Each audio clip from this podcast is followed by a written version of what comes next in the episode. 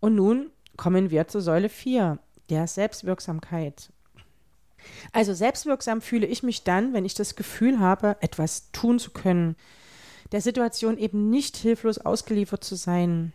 Das kann aber auch bedeuten, nicht zu kämpfen und nicht sein Boot gegen den Wind aufzustellen, sondern den Mittelweg zu fahren, Dinge anzunehmen und loslassen.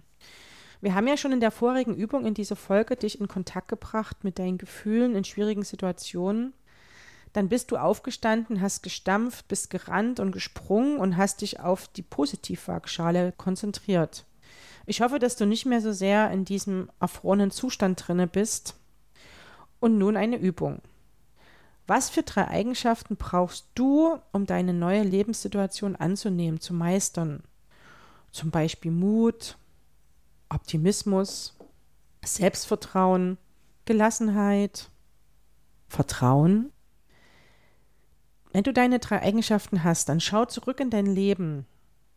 Das ist nicht die erste Welle, die dich umhaut. Du hast schon so einiges gemeistert. Erinnere dich an Situationen, wo du mutig warst, Optimismus hattest, Selbstvertrauen, Gelassenheit, Vertrauen.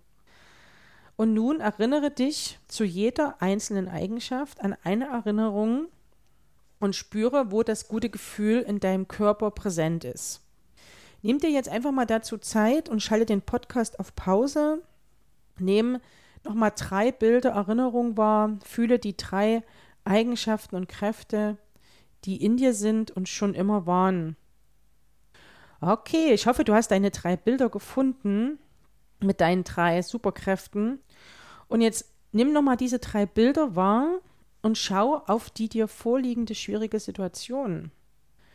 Wie belastend fühlt es sich denn jetzt an? Es wird sicherlich keine Null sein. Jedoch ist es meistens die Belastung um die Hälfte gesunken, wenn du mit deinen Stärken in Kontakt bist. Wir halten also an dieser Stelle fest, dass gerade in Krisen es besonders wichtig ist, sich mit seinen Stärken und Ressourcen zu verbinden.